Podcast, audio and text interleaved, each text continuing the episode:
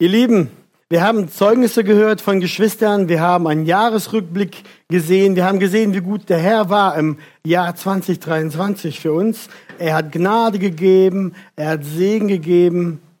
Seht ihr das auch so? Ja, wir wissen, dass aller Wachstum in der Gemeinde, einmütige Einheit, geschwisterliche Liebe, was ist das? Das ist ein Werk Gottes, ein Geschenk, eine Gnadengabe unseres Herrn ist das. Ist nicht etwas, was wir generieren können oder produzieren können. Und jetzt stehen wir heute am Ende vom Jahr 2023. Wir blicken ein wenig zurück über das Jahr, was gelaufen ist, über die Ereignisse, für uns als Gemeinde, bestimmt auch für uns als Familie, bestimmt auch für jeden Einzelnen von euch. Und ich hoffe, dass ihr erneut heute seht die Barmherzigkeit und die Güte, die Liebe und die Treue unseres Herrn. Und am letzten Sonntag des Jahres möchte ich euer Augenmerk erneut auf ein Bibelwort richten und euch kurz ein paar Gedanken mitgeben, ein paar Punkte hervorheben, damit ihr ermutigt, damit ihr gestärkt und damit ihr dann mit der richtigen Perspektive in das neue Jahr gehen könnt, damit eure, An damit eure Dankbarkeit und eure Anbetung weiter zunimmt.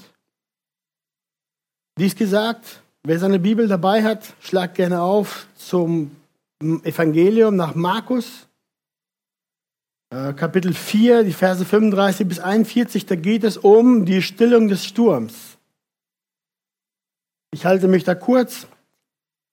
Wer die Kraft hat, mag doch gerne aufstehen zu der Lesung dieser Verse. Ich habe sie für euch mitgebracht, könnt ihr mitlesen. Markus 4, 35 bis 41. Schaut mal, was dort die Bibel, das Wort Gottes berichtet. Und an jenem Tag, als es Abend geworden war, sprach er zu ihnen, lasst uns hinüberfahren an das jenseitige Ufer. Und nachdem sie die Volksmenge entlassen hatten, nahmen sie ihn mit, wie er da an dem Schiff war. Es waren aber auch andere kleine Schiffe bei ihm. Und er hob, und es erhob sich ein großer Sturm, die Wellen schlugen in das Schiff, so dass er sich schon zu füllen begann. Und er war hinten auf dem Schiff und schlief auf einem Kissen. Und sie weckten ihn auf und sprachen zu ihm, Meister, kümmert es dich nicht, dass wir umkommen. Und er stand auf, befahl dem Wind und sprach zum See, Schweig, werde still. Da legte sich der Wind und es entstand eine große Stille. Und er sprach zu ihnen, was seid ihr so furchtsam? Wie, habt ihr keinen Glauben? Und sie gerieten in große Furcht und sprachen zueinander, wer ist denn dieser, dass auch der Wind und der See ihm gehorsam sind? Amen. Das Wort Gottes. Nehmt gerne Platz. Zuerst schauen wir kurz über den Kontext und dann ziehen wir ein paar Beobachtungen aus dem Text und nehmen diese ins neue Jahr mit. Wir haben eben aus dem Evangelium vom, nach Markus gelesen. Dieses ist das kürzeste Evangelium und wurde zwischen 63 bis 68 nach Christus wahrscheinlich als erstes Evangelium von den Vieren von Markus geschrieben. Markus war der Neffe von Barnabas. Markus war ein Mitarbeiter von Petrus, kannte ihn gut und später auch ein Mitarbeiter von Paulus. Markus war, hat dieses Evangelium sehr wahrscheinlich unter der Leitung des Heiligen Geistes als Augenzeugenbericht von Petrus verfasst und hat diesen primär, dieses Evangelium primär an nichtjüdische Leser geschrieben, hat einige Dinge darin erklärt. Das Evangelium des Markus beschäftigt sich mit den Taten Jesu und insbesondere mit der wichtigsten Frage, wer ist Jesus? Markus beginnt das Evangelium sehr kurz und knapp und gibt richtig Gas. Geht sehr schnell voran. Nach der Taufe des Johannes, äh, nach der Taufe Jesu durch Johannes, nach seiner Versuchung in der Wüste, in der er Satan widerstand, begann Jesus seinen Dienst und predigte überall in dem Land, die Zeit ist erfüllt, das Reich Gottes ist nahe, tut Buße und glaubt an das Evangelium. Das lesen wir in Markus 1, 15. Dann berief Jesus seine Jünger, die zwölf. Er ging durchs Land, er trieb unreine Geister aus, er lehrte mit solch einer Vollmacht, dass alle über ihn staunten.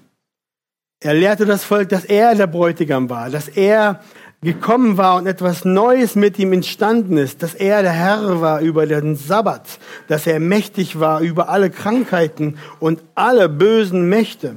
Er lehrte das Volk in Gleichnissen vom Reich Gottes, zum Beispiel vom Wort, das gesät wird, vom Licht, das offenbar wird, von der Kraft des Reiches Gottes, das obwohl es so klein ist wie ein Senfkorn, groß wird, sodass Vögel darin nisten können.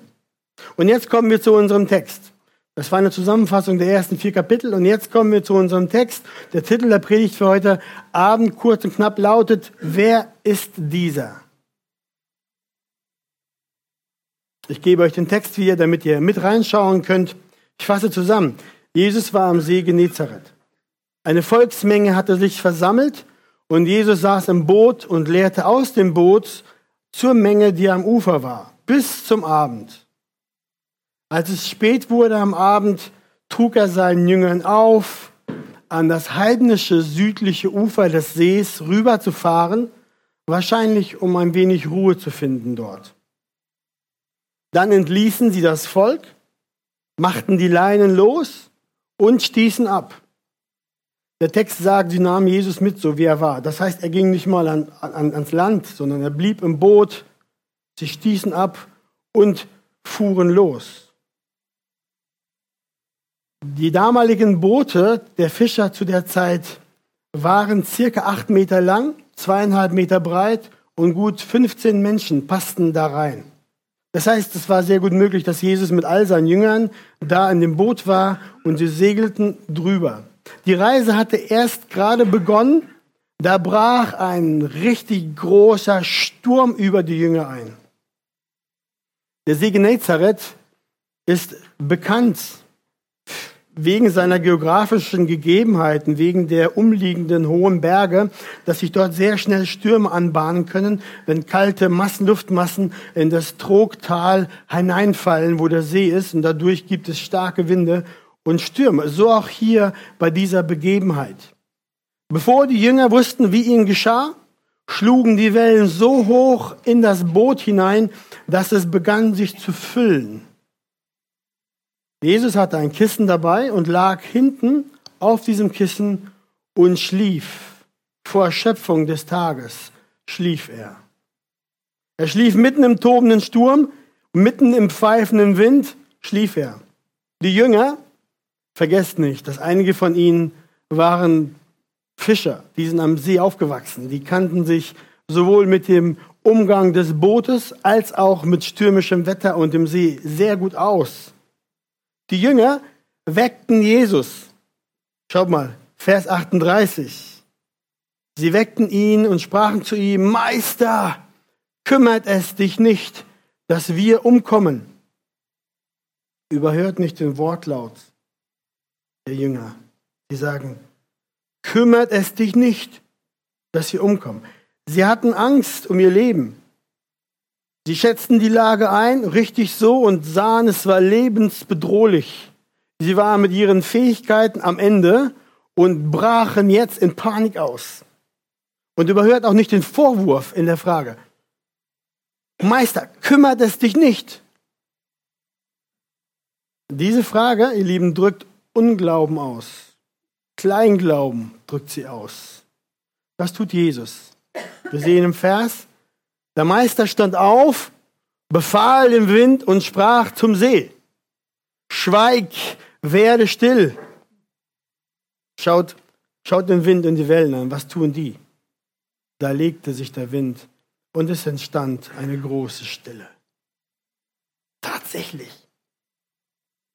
Wie mit den Kranken und wie mit den Dämonen zuvor, wenn er spricht, nicht, nicht nur seine Lehre war voller Autorität, sein Befehl und sein Sprechen zu den Naturgewalten Walten war es auch. Sofort hört der Wind auf und die Schwellen legen sich. Stellt euch vor, das Boot war eben noch heftig am Hin und Her schaukeln. Jetzt liegt es still auf dem See. Jesus wendet sich in der entstandenen Stille zu seinen Jüngern und sagt zu ihnen, was seid ihr so furchtsam? Wie? Habt ihr keinen Glauben? Er fragt sie, warum die Furcht? Warum die Angst? Habt ihr keinen Glauben? Im Griechischen hat das Wort für keinen noch die Bedeutung von noch nicht. Man könnte auch übersetzen, habt ihr noch keinen Glauben?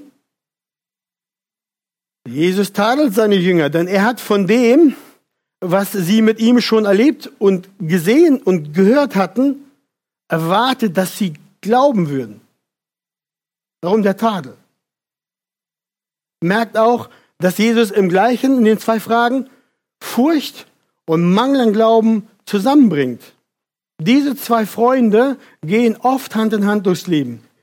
Unglaube und Furcht.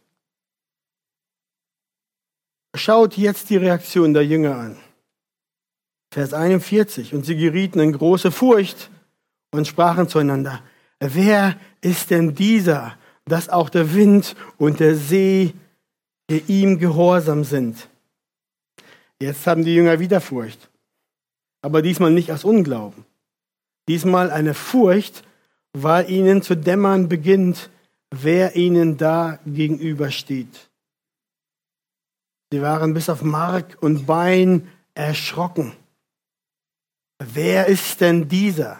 Das ist eine ganz, ganz wichtige Frage. Das ist die Frage, die ich euch heute Abend wieder erneut vor Augen halten will. Wer ist dieser? Ich weiß, dass viele von euch heute Abend hier sind und Jesus als Jünger in ihrem Leben folgen, wirklich folgen. Ihr habt schon viel gesehen und viel erfahren. Ihr habt viel gehört und so wie die Jünger auch. Trotzdem verrät dann die Angst, die aufkommt bei euch, manchmal, dass ihr Unglauben habt. Ihr seht den Sturm, ihr seht die Wellen, die Kraft des Windes und ihr gerät in Panik und Angst, anstatt Jesus zu vertrauen.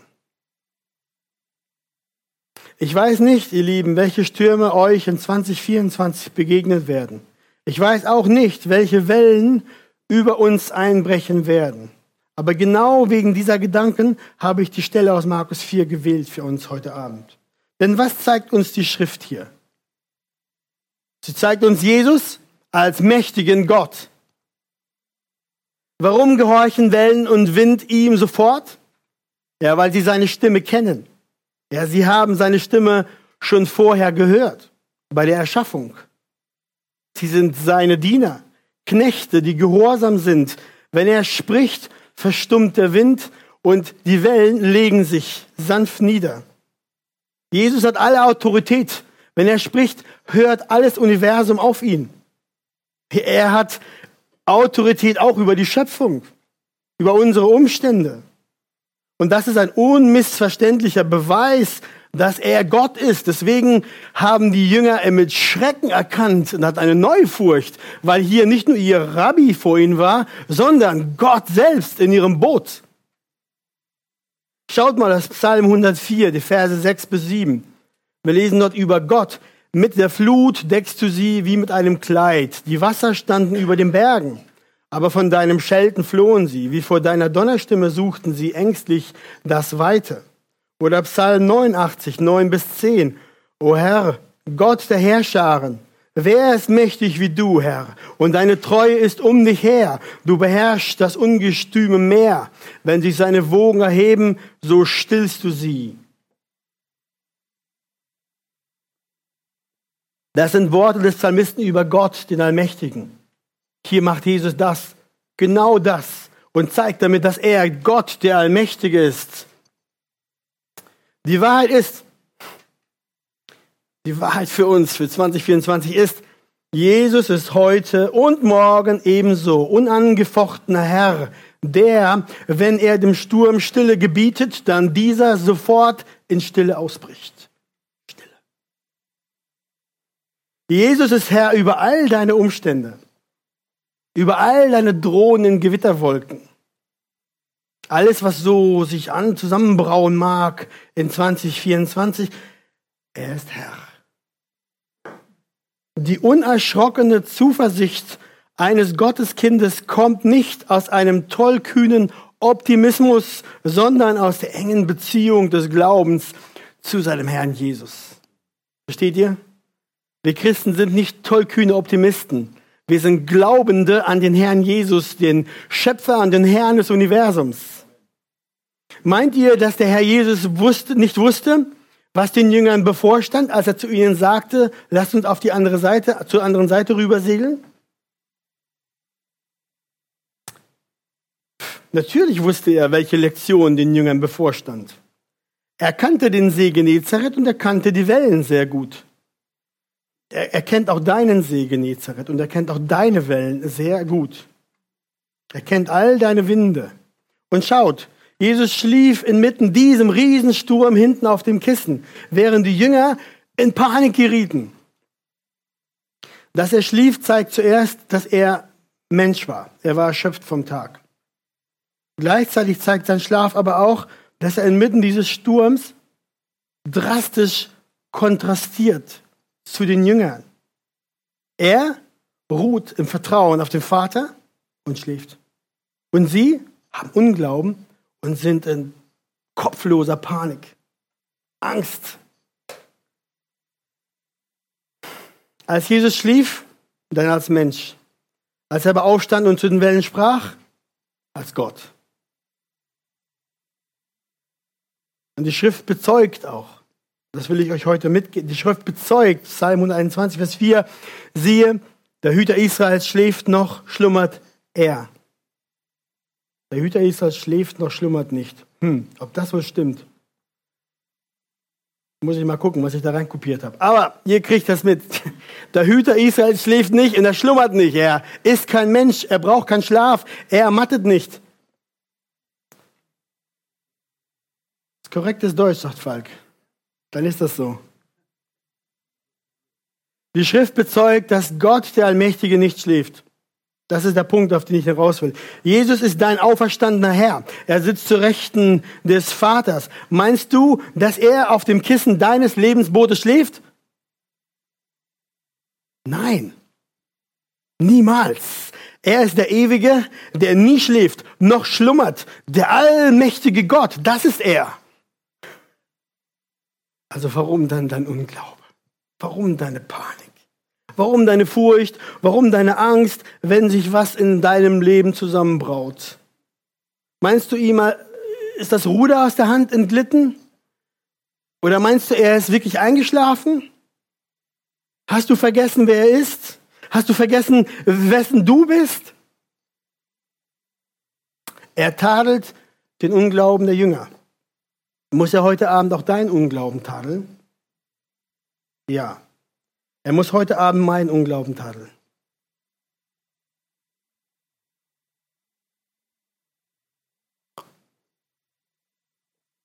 Ja. Denn so oft ist meine Reaktion auf schlechte Nachrichten oder auf Lebensnöte eine Reaktion des Unglaubens. Nicht eine des festen Glaubens. Und manchmal klingt dann auch mein Hilferuf an den Herrn wie eine Anklage des Unglaubens. Kümmert es dich nicht? Siehst du nicht, Herr? Schläfst du? Hörst du nicht? Kennt ihr das? Ja. Mir geht es so. Hör mal, Bruder, hör mal, Schwester, heute Abend, wenn es dir so geht wie mir, dann bitte ihn um Vergebung und bitte, dass er deinen Glauben stärkt. Denn Unglauben ist Sünde. Wir haben dann die Größe unseres auferstandenen Herrn nicht verstanden, wenn uns die Wellen auf einmal die Knie weich machen.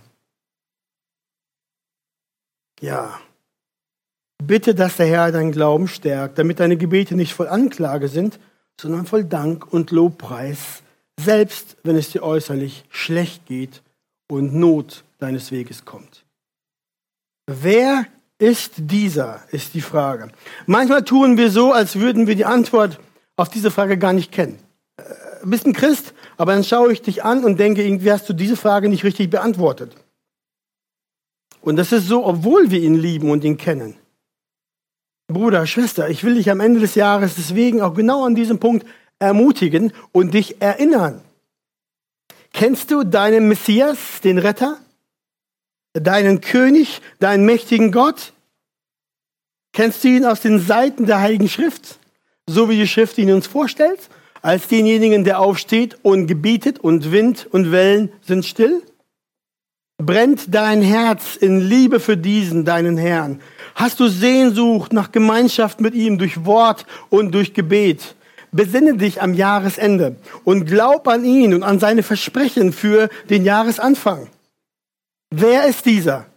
Dein König, dein Retter, dein Alles, mächtiger Gott. Knie vor ihm erneut nieder in Ehrfurcht am Ende des Jahres, am letzten Sonntag. Er ist der Gebieter der Wellen und Stürme, er ist der Herrscher über alles und er ist dein Herr, der dich mit seinem teuren Blut erkauft hat, den du wertvoll bist, der dich zu seinem eigen gemacht hat. Und du Freund, der du heute Abend bist, hier bist, kennst du Jesus auf diese Art und Weise? Beugst du deine Knie im Vertrauen und im Glauben vor Jesus Christus? Wenn noch nicht, dann komm heute Abend und nutze diesen Abend, um ins neue Jahr hineinzugehen als Nachfolger Jesu Christi. Als einer, der vom Tod zum Leben errettet worden ist. Denn genau das tut der Herr, wenn du zu ihm kommst. Er rettet dich vom Tod und bringt dich zum Leben. Dass Jesus den Sturm stillte, der das Leben der Jünger bedrohte, zeigt, dass er die Herrschaft über diese gefallene und gefährliche Welt keineswegs aufgegeben hat, sondern dass er der wirkliche rechtmäßige Herr ist, der zurückgekommen ist, um Frieden zu stiften. Frieden zwischen Gott und dem Menschen und Frieden in der Welt. Er ist der Erlöser, der gekommen ist, eine neue Welt zu schaffen. Ein paar Kapitel später im Markus Evangelium können wir nachlesen, wie Jesus im zehnten Kapitel sagt, Vers 45, denn auch der Sohn des Menschen ist nicht gekommen, um sich dienen zu lassen, sondern um zu dienen und sein Leben zu geben als Lösegeld für viele. Jesus hat sich als Diener hingegeben, um alle Dinge, die im Chaos geraten sind durch die Sünde, wieder in Ordnung zu bringen, um Frieden und Freiheit zu bringen. Und das hat er getan dadurch, dass er sich als Opfer am Kreuz hingegeben hat und die Sünden bezahlt hat vor Gott, die Schuld entfernt hat für alle, die kommen und die an ihn glauben. Dann kann neues Leben entstehen. Dann wird der Sturm des Lebens in deinem Leben gestillt. Die Stürme der Umstände ist ein anderes Thema. Kann er still? Ultimativ werden sie alle gestillt. Aber es geht um den Sturm der Rebellion des Aufstandes gegen Gott. Wenn du weißt, dass du in diesem Sturm heute Abend steckst und Jesus nicht dein Retter ist, dann komme, dass er deinen Sturm stillt. Denn wenn du im Glauben zu ihm kommst, dann wird dieser Sturm des Krieges gegen Gott ein für alle Mal gestillt und du wirst Frieden, Stille, Versöhnung, Annahme bei Gott erfahren. Und du, Bruder und Schwester, der du Gott kennst, deinen Herrn kennst, erinnere dich erneut. Er ist nicht eine Statue in der Kirche. Er ist lebendiger, auferstandener, mächtiger Gott, der aufsteht und gebietet und so ist es. Darum, warum der Unglaube? Warum die Furcht? Schau auf den Herrn Jesus fürs Jahr 2024. Ich bete noch zum Schluss.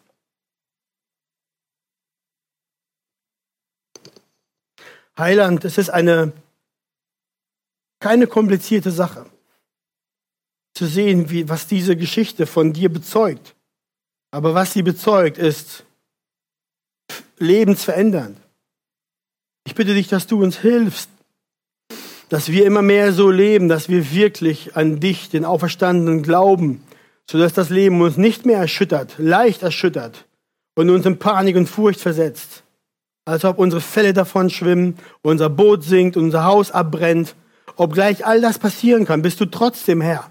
Und ich bitte dich, dass du uns hilfst, dass wir in unserem Herzen geistig so trainiert sind, dass wir wissen, dass du gut bist, immer gut bist, dass dir niemals etwas entgleitet. Du bist immer Herr. Du regierst souverän. Du machst alles richtig. Hilf uns, so zu glauben, denn oft sind wir voller Unglauben und voller Schwachheit. Und darum bitte ich dich, Herr, dass wir das nächste Jahr nach vorne gehend, du unseren Unglauben entfernst und unseren Glauben stärkst auf dich, dass wir schauen und sehen. Das ist eine ganz einfache Lektion, aber diese Lektion müssen wir das Leben lang lernen. dir zu vertrauen. So zu vertrauen, dass das Einfluss hat auf unseren Bluthochdruck und auf unseren Herzschlag, dass unser Leib davon mit, äh, mit hineingezogen wird, dass wir Frieden haben, weil wir wissen, dass du alles hältst. Wir preisen dich, Allmächtiger. Wir preisen dich und wir warten auf dich, denn wir wollen dich sehen, wenn du wiederkommst und wir warten auf deine Wiederkunft, Herr Jesus. Amen. Gott segne euch.